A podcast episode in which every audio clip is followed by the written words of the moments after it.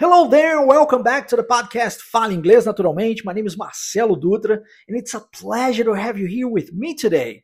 No episódio de hoje do nosso English Song, nós temos uma das bandas mais famosas do mundo do rock, Guns N' Roses. Conhece essa banda ou não?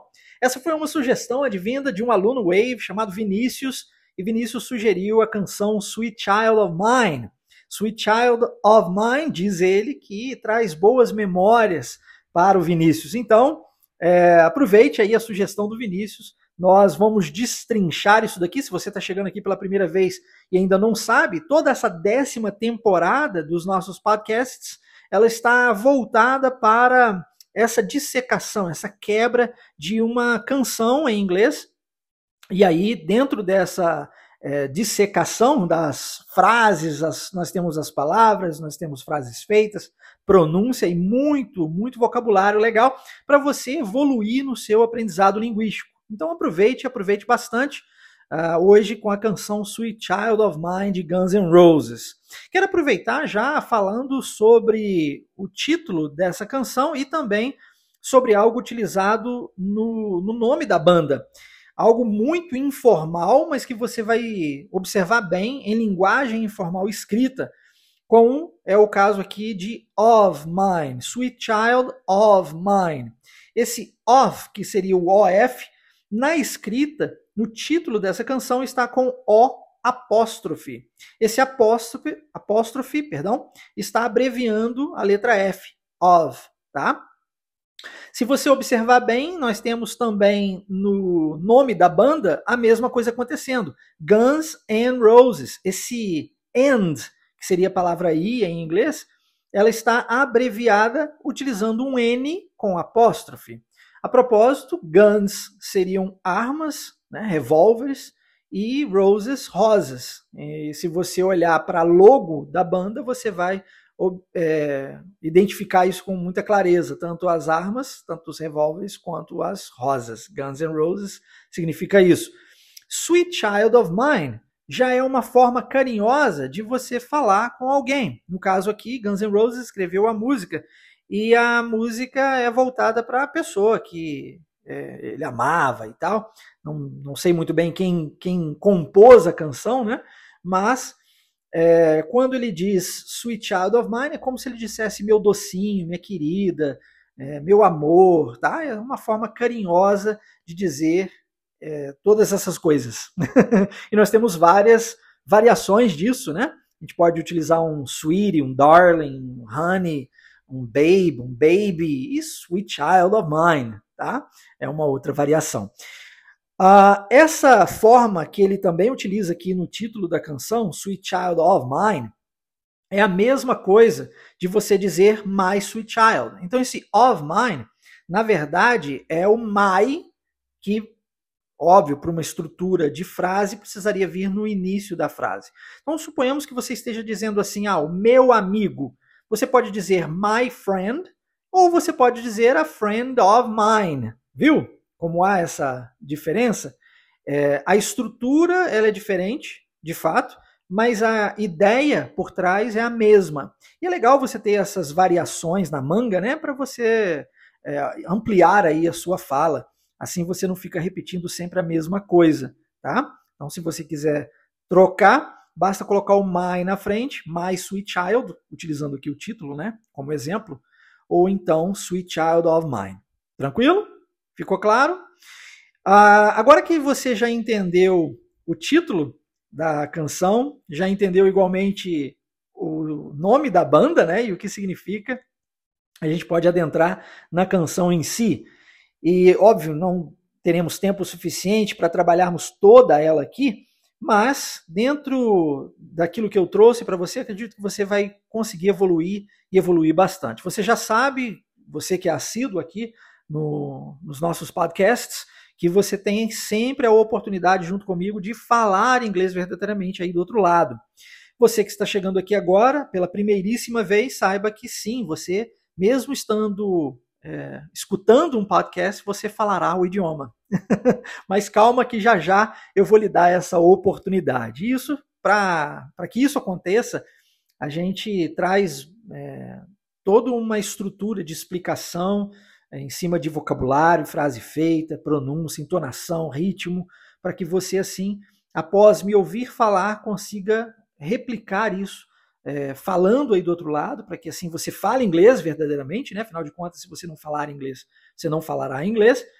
E ao mesmo tempo, para que depois você consiga levar isso para a sua vida, porque é isso que importa verdadeiramente. Não somente trabalharmos o idioma dentro de uma canção, que é muito interessante, mas a gente tem que usar isso, que é gostoso para você, para que transforme assim a sua história, compreende? Então, quando você pega algo que é prazeroso para você e leva para o seu dia a dia, para o seu mundo, para a sua vida, é, e consegue aplicar isso, uau, você tem muito mais prazer até mesmo por causa do resultado, e você persiste em realizar aquela determinada ação até que você fique melhor ainda.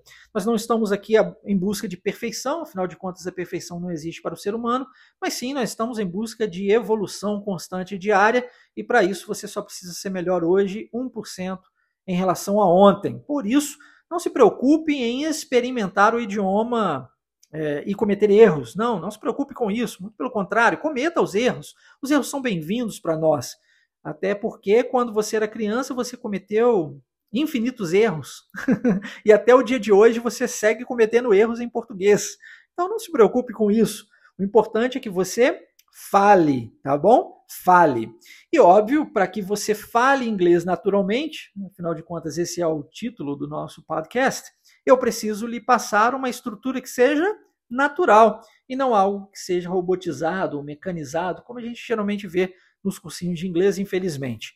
Então eu vou lhe dar uma oportunidade aqui, vou explicar a frase para você e você poderá é, replicar essa frase repetindo-a aí do outro lado, tá bom? Vamos começar então com a primeira frase, onde ela diz: She's got a smile. Aqui nós temos algumas coisas muito importantes. Primeiro, got. Esse apóstrofe S logo de cara, X, tá vendo? É, não é a letra X, apesar de ter o som muito parecido.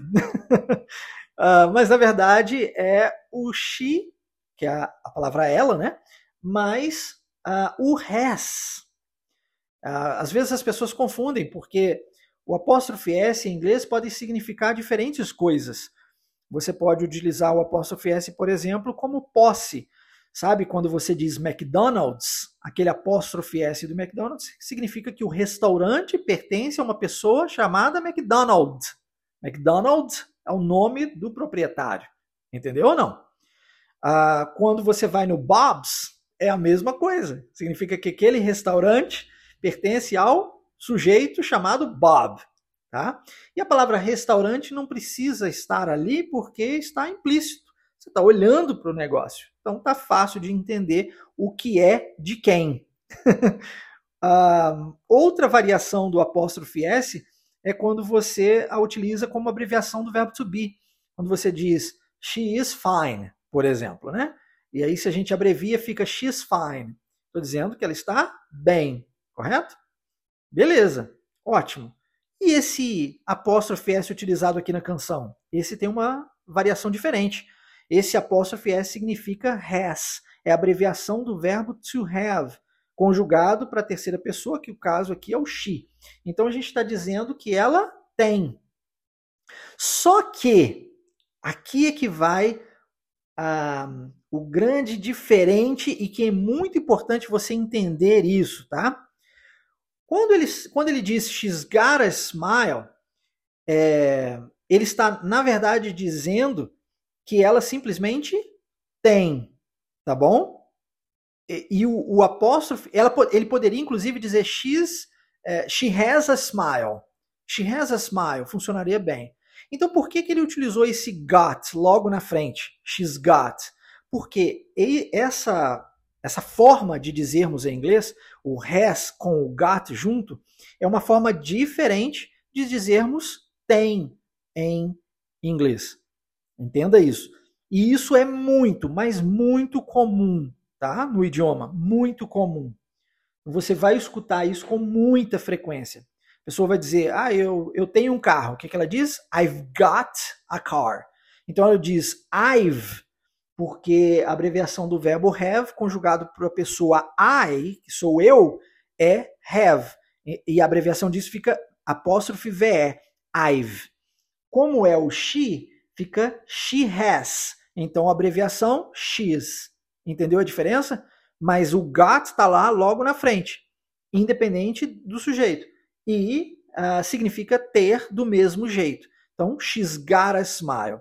Eu não estou trazendo para você aqui uma explicação de gramática teórica, até porque isso não vai transformar a sua vida de forma alguma. O que eu estou trazendo para você é uma explicação prática para que você consiga levar isso para o seu mundo. E a partir de agora, quando você quiser dizer eu tenho alguma coisa, não necessariamente você precisa dizer I have.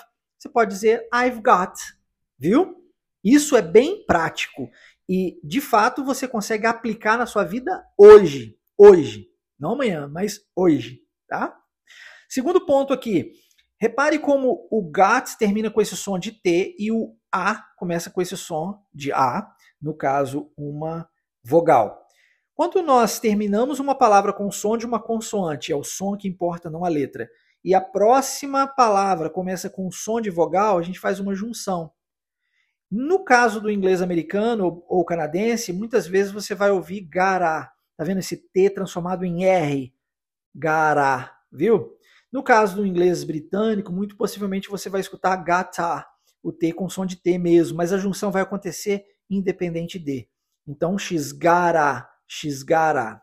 Segundo ponto. Terceiro e último dessa frase, a palavra smile, que por muito tempo me pegou. Quando eu fui para os Estados Unidos, eu fui pré-adolescente, não sei se você conhece a minha história, mas eu não falava inglês. E eu fui para a escola americana. E lá eu sofri bastante, uma vez que eu não falava o idioma. E eu precisei aprender na marra. E eu me lembro dos meus amigos, muitas vezes, tirando sarro com a minha cara, com todas aquelas palavras que iniciavam com o som da letra S. Por quê? Quer ver a palavra é, fumaça em inglês? É, smoke, tá? começa com o som da letra S, certo? Só que eu pronunciava com o som da letra Z, smoke. Ah, o smile, mesma coisa, smile, com esse som de Z, z, z, viu? Eu não sei se é por causa do meu background, né, de como mineiro que sou e por causa dos olhos, orelhas, ouvido que a gente fala aqui em Minas. eu não sei porquê, mas a tendência minha, e eu não sei se isso acontece com você igualmente, mas era, para mim, pronunciar com som de Z. E isso era é muito errado. Então, lembre-se que a pronúncia correta do S é com som de S aqui nessa palavra. Então, a gente diz S, ó, o som de S. Smile. She's got a smile. Tá? Quarta e última. Falei que eram três, mas são quatro na verdade. Olha o LE no finalzinho da palavra smile, que é o sorriso. Quando a gente usa LE no final da palavra, nós temos um padrão linguístico. E esse padrão linguístico é o som do OU. Então, smile, viu? Ou smile. Você vai ver isso, por exemplo, com a palavra músculo, que inclusive possui o C mudo. Então a gente fala muscle. Com a palavra table, de mesa, também termina com LE. Incredible, de incrível. Tá vendo? LE. Todas as vezes que você vê no final da palavra as letras LE, o som é de OU, tá bom? Então, smile, smile. Beleza? She's got a smile. Tá falando dela e que ela tem um lindo, oh, que ela tem um sorriso. She's got a smile. OK? Vamos repetir essa frase? She's got a smile. She's got a smile.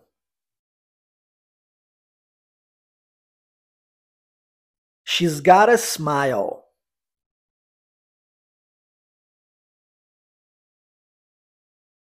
Muito bom. Conforme explicado na frase é, anterior, nessa agora, sequente, ela também tem uma palavra que termina com a, o som de uma consoante, a palavra that, som da letra T, e a próxima iniciando com o som de uma vogal. Palavra it. E aí a gente junta, ó, that it, that it, ao T sendo transformado em R, that it, tá? That it. E em seguida ele usa a palavra seems, that it seems to me. E quando ele diz isso, ele está dizendo que aparenta para ele. A palavra seems tem essa ideia de aparentar. Now, oh, now. Agora, repare que quando ele usa a palavra seems, é o som de i, seems. Isso significa que essa palavra se escreve com a letra E. Como é que é, Marcelo? Você falou que o som era de I? É, o som é de I. Mas nós temos dois S. Uh, isso você vai ver, por exemplo, na palavra feet, de pés em inglês, teeth, de dentes em inglês. Quando você tem dois S seguidos, a probabilidade maior é que o som seja de é, da letra I, tá? Si, si, sims, viu? E talvez você esteja agora lembrando do jogo The Sims. Só que o jogo The Sims, nós estamos usando lá no caso o sobrenome daquela família, né, que são os Sims, uh, e aí você tem a letra I. Como a letra I ela é pronunciada com som de E, não com som de I, com som de E. Então a pronúncia lá no jogo é The C, The Sims. Aqui é Sims. Viu a diferença ou não? Um tem som de E e o outro tem som de I. Tá bom? Guarde isso that it seems to me. That it seems to me. E eu não, é, repare que eu não estou aqui traduzindo isso para você, estou explicando que é muito diferente. A tradução ela vai atrasar a sua fluência, mas a explicação para que você não repita igual um papagaio falando sem saber o que está falando é crucial. Então, eu vou explicar sempre a frase e chamar atenção para algumas palavras que eu considero serem importantes naquela frase, para que assim você aumente também o seu nível de vocabulário, tá? Vamos repetir essa então? That it seems to me. That it seems to me. That it seems to me.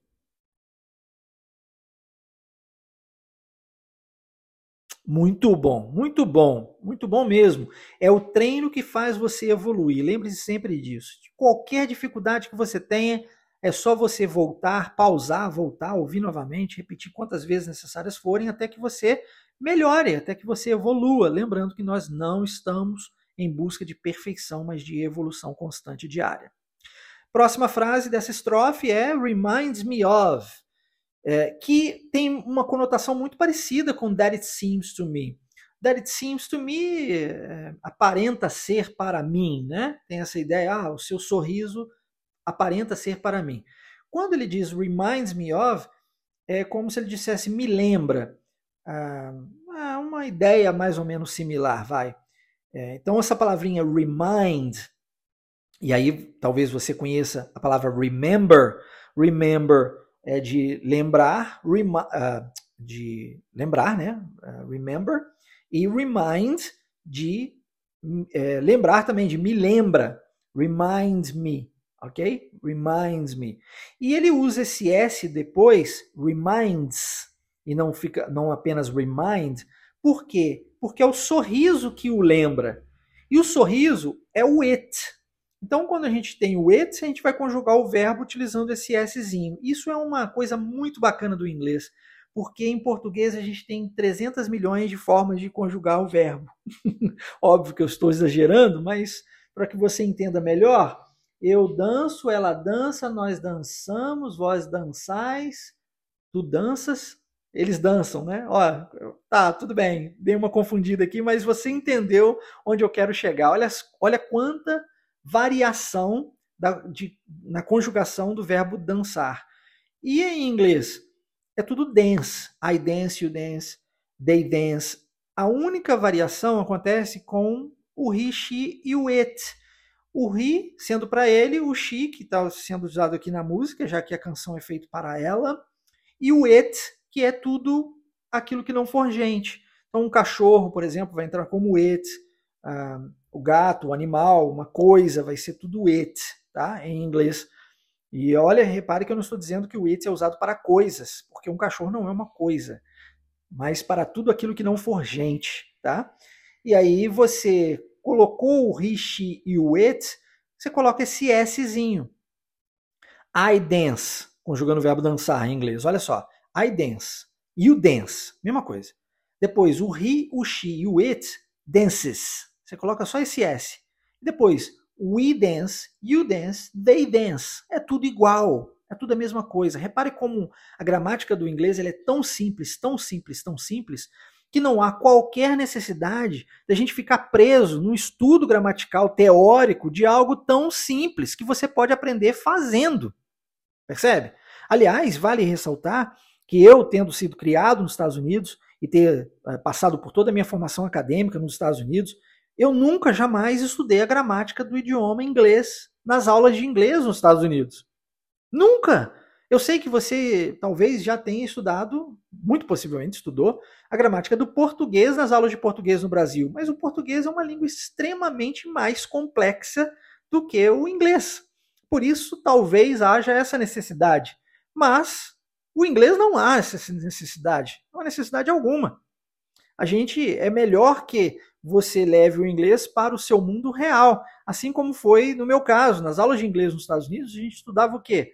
a gente estudava como levar o inglês para o mundo real. Como que eu ia passar numa entrevista de trabalho, qual é o tipo de inglês que eu uso com um amigo meu, qual é o tipo de inglês que eu usaria com o presidente da república.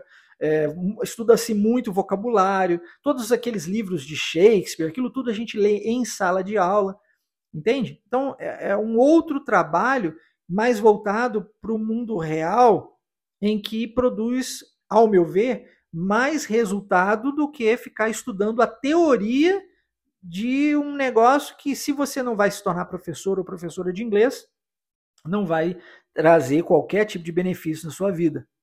Creio eu. Tá? Essa é a minha humilde opinião. Faço isso há mais de duas décadas, mas, na minha humilde opinião, o que você realmente deseja é falar inglês e não dar aulas de inglês. Assim, imagino eu. Se eu estiver errado, você fala comigo no privado, no meu WhatsApp pessoal. Eu vou querer saber um pouquinho mais a seu respeito, tá bom? Aliás, deixe-me deixar meu número pessoal aqui para você e fazer um convite.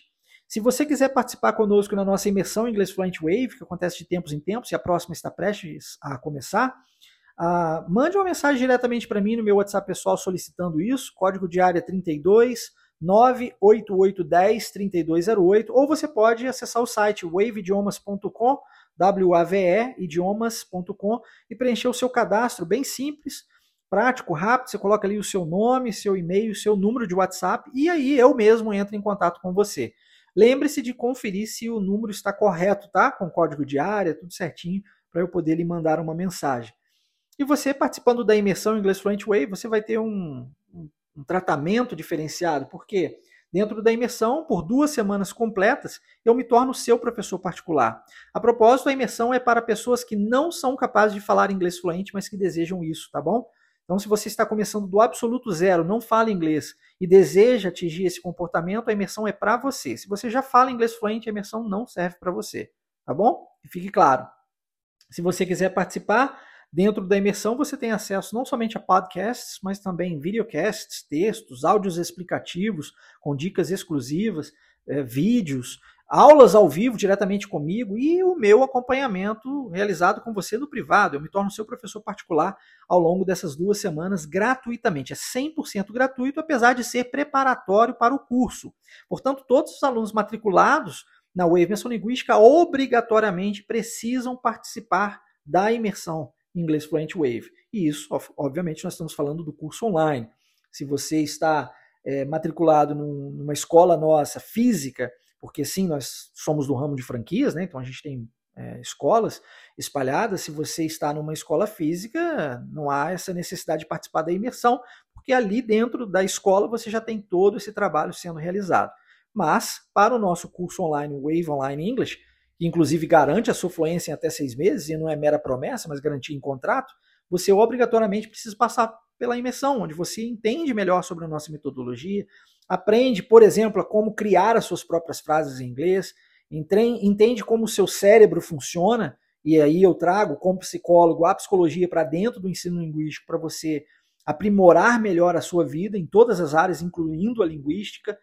Então tem todo um processo que acontece dentro da imersão que prepara os alunos para o curso posteriormente. Por esse motivo, não são aceitos alunos no curso online que não participam da imersão. Se você quiser estar conosco, é 100% gratuito.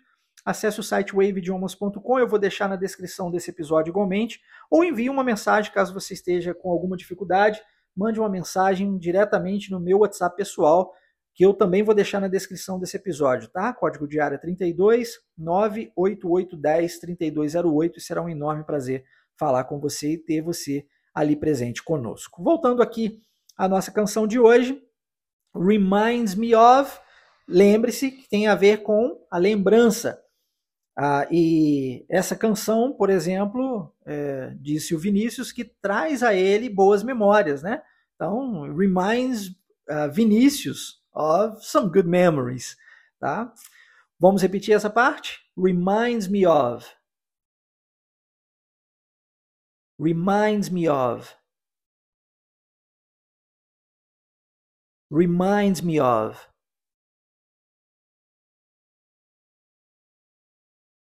Muito bom. E no caso aqui em especial, lembra ele o que? Childhood memories, que são as memórias da infância. Que no meu caso, quando eu ouço essa música, também me traz memórias da infância. E possivelmente para o Vinícius igualmente. Talvez para você também, não sei. Mas essas memórias da infância, e a palavra infância aqui nós temos childhood, tá? Childhood, memories plural, ó, memories. Ok? Vamos repetir essa? Childhood memories. Childhood memories. Childhood memories. Muito bom, muito bom.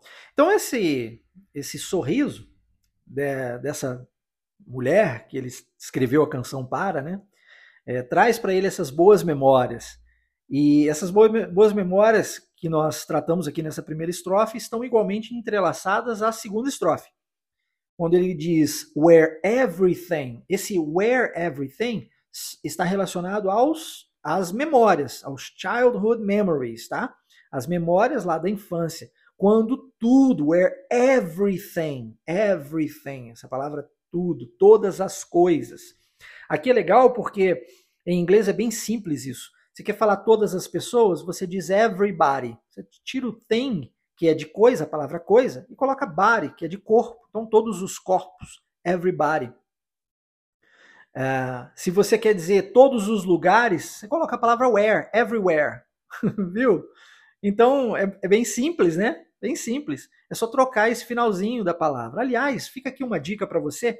Quando você observar uma palavra nova e, e tiver dificuldade de compreendê-la, preste atenção, porque muitas vezes as palavras em inglês são junções de duas ou mais palavras. E se você quebrar isso em duas ou mais partes, dependendo da palavra, você vai conseguir entender. Talvez você não compreenda a palavra toda junta, por, por ser a primeira vez que você a vê, mas talvez você compreenda essas pequenas palavras separadas. E aí, quando você olha a separação delas, dessa palavra, você fala: caramba, não é que ah, faz sentido agora. Tá? Vamos repetir assim então? Where everything. Where everything.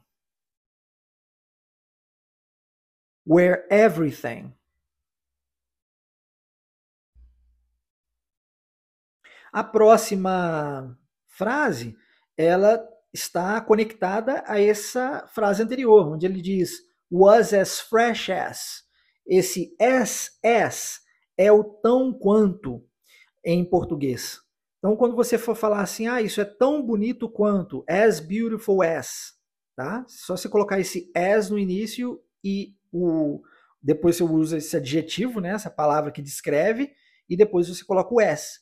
Então, as beautiful as, as strong as, as tall as, as, a palavrinha e depois o as. Aqui no caso a palavra fresh, que é o fresco. É tão fresco quanto. Uh, e esse fresco aqui, esse fresh, é, ele é fresco, tipo quando você pinta uma parede e a tinta tá fresca, ela tá recém-pintada, é nesse sentido, tá? Was as fresh as. Tudo era tão fresco quanto, ou seja, tão novo quanto, tão re recente quanto. Entendeu? Was as fresh as. Vamos repetir? Was as fresh as. Was as fresh as. Was as fresh as. Very nice. Ok, tão fresco quanto o quê? As the bright blue sky. E esse bright blue sky, bom, sky, é, além de antena parabólica, também é o céu, tá bom? E diferentemente do episódio passado, em que eu trouxe a palavra heaven para você, não é o céu relacionado a paraíso, mas o céu que você observa. Quando você olha para o céu, o céu azul, olha a palavrinha blue aí, blue sky, tá? Blue sky. Só que essa a palavrinha anterior, que é a palavra bright, ela tem a ver assim com iluminado, claro, limpo, tá? The bright blue sky. Vamos repetir? The bright blue sky. The bright blue sky. The bright, opa, the bright blue sky. Very nice, very nice. E ele conclui essa estrofe dizendo now and then, que é como se fosse de tempos em tempos, tá?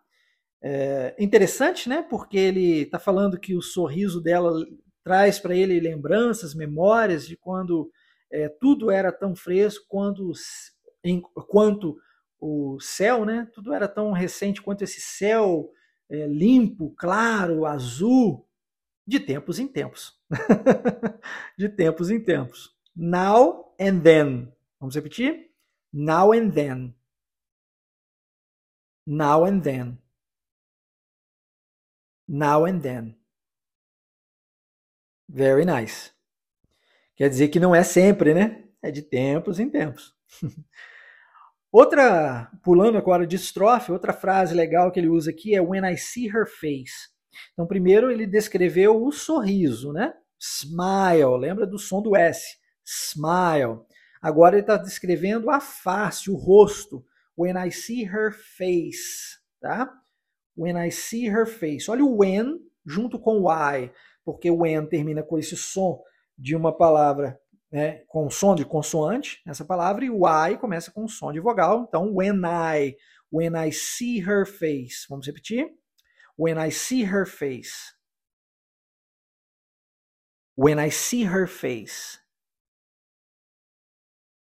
When I see her face. E como ele está descrevendo ela, é, ele não está falando diretamente para ela, mas descrevendo-a, então é, ele está falando do rosto dela, por isso a palavra her, e não a palavra your. e muita gente é, peca nisso daqui. Diz assim: Ah, when I see your face.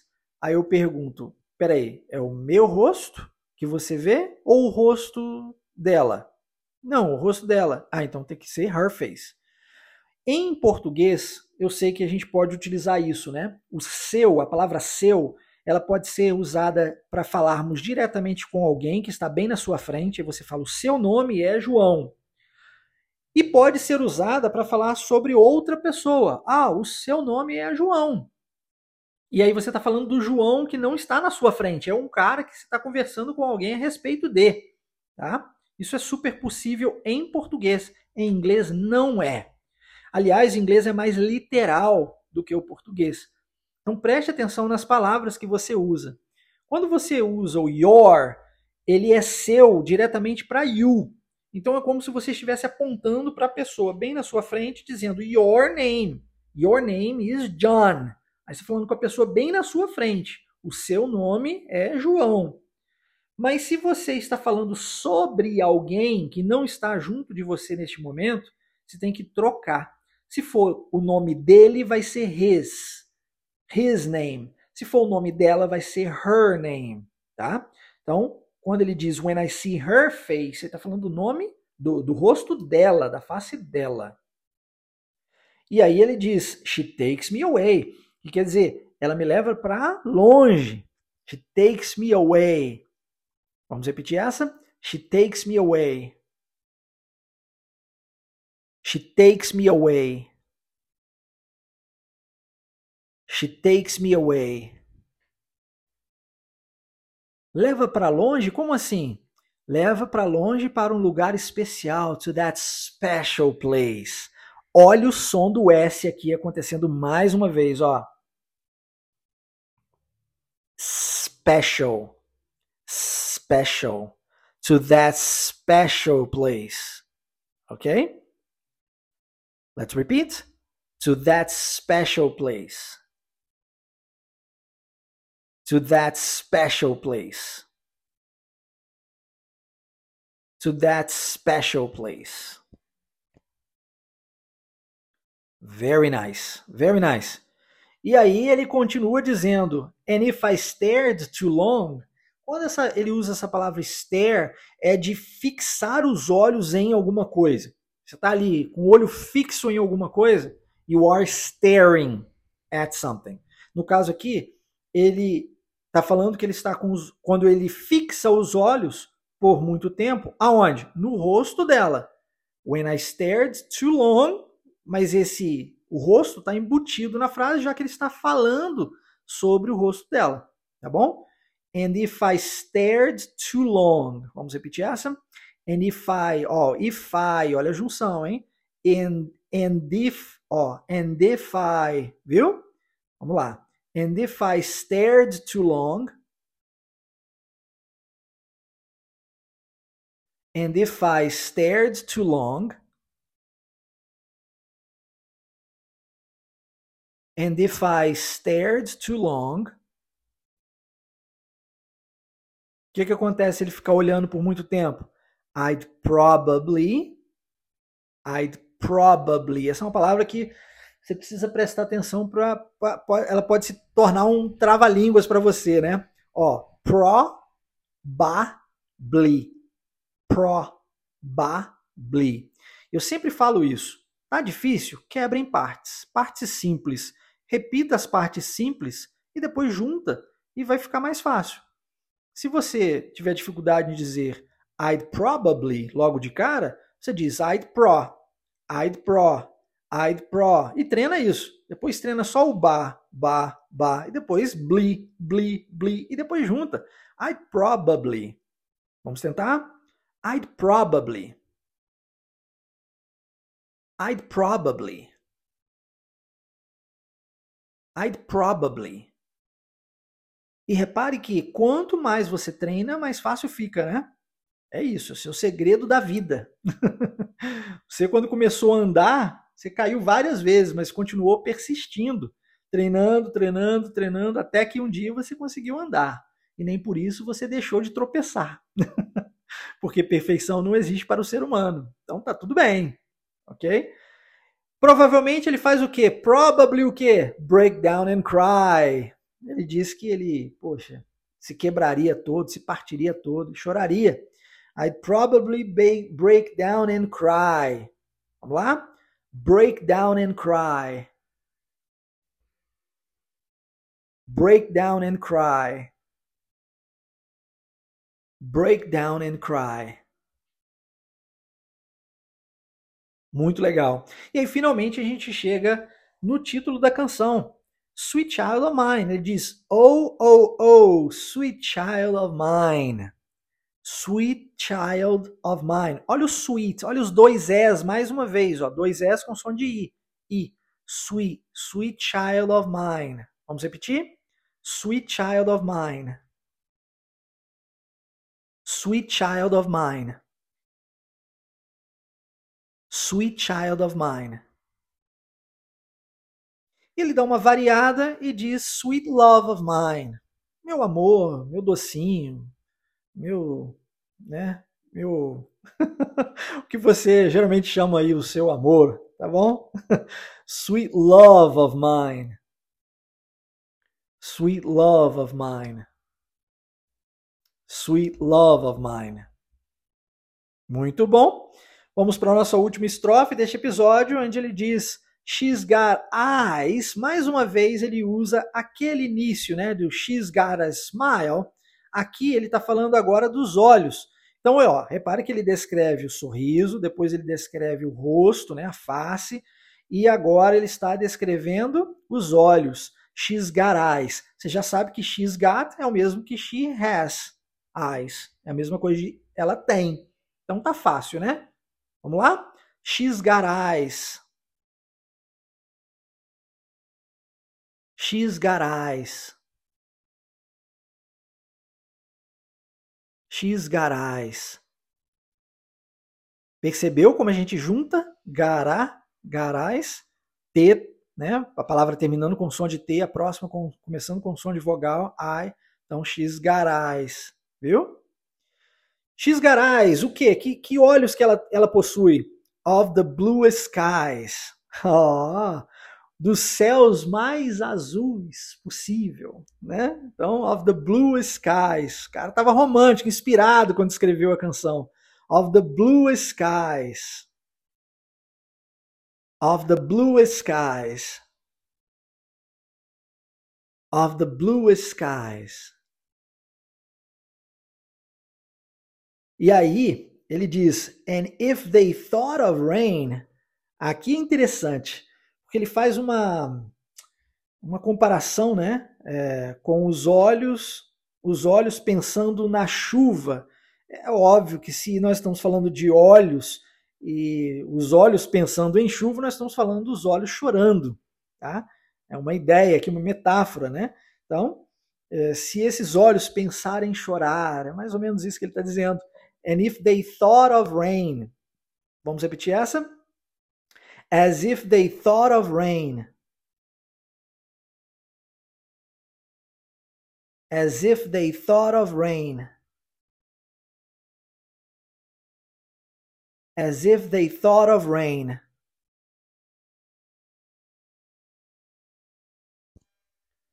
E aí ele afirma que ele, poxa, odiaria ver esses olhos sentindo dor, chorando, tristes, né? I'd hate a palavra hate, que é o oposto de love. I'd hate to look into those eyes. I'd hate to look into those eyes. Vamos lá? Uma frase um pouco mais longa, mas eu sei que você consegue.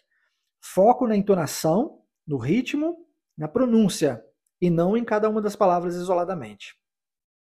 I'd hate to look into those eyes.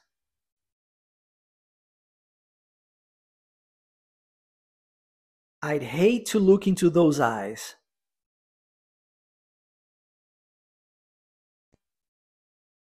I'd hate to look into those eyes. Isso aí. Se tiver dificuldade, já sabe, o controle está nas suas mãos. Você pode pausar, voltar e repetir quantas vezes necessárias forem. E ele é, conclui essa estrofe dizendo: And see an ounce of pain. O que, que ele quer dizer com isso? A palavrinha ounce, que seria uma medida, né? Onça, mais ou menos aí 30 gramas. É... Como assim 30 gramas, Marcelo? Não, é porque ele está falando de dor. É, é como se ele dissesse, se eu visse um pouco de dor, o mínimo de dor, tá? An ounce of pain, o mínimo, a quantidade mínima de dor, eu já ficaria triste, já não ficaria legal, já não seria bom para mim, ok? And see an ounce of pain. Olha como é que a gente junta o N com ounce, porque o N termina com esse som de uma consoante, letra N, e a ounce começa com esse outro som de vogal. An ounce, and see an ounce, an ounce of pain, and see an ounce of pain. And see an ounce of pain. And see an ounce of pain. Very nice. Agora eu gostaria de ler a canção por completo para você e espero que assim eu consiga te ajudar ainda mais com a pronúncia da mesma. She's got a smile that it seems to me reminds me of childhood memories, where everything was as fresh as the bright blue sky now and then. When I see her face, she takes me away to that special place. And if I stared too long, I'd probably break down and cry. Oh, oh, oh, sweet child of mine. Oh, oh, oh, oh, sweet love of mine. She's got eyes of the bluest skies, as if they thought of rain. I'd hate to look into those eyes and see an ounce of pain. Espero que você tenha gostado. Esse é o nosso episódio de hoje. Agradeço ao Vinícius por isso.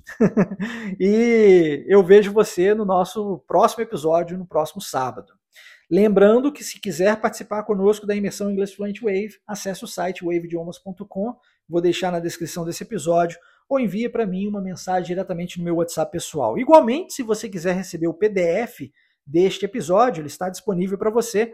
Envie uma mensagem no meu WhatsApp pessoal solicitando o mesmo. É importante que você me diga o seu nome e que você me diga o nome do episódio que você deseja o PDF, tá bom? No caso aqui, Sweet Child of Mine. Ok? Forte abraço, take care, see you again next Saturday, and have a wonderful day. Bye bye now.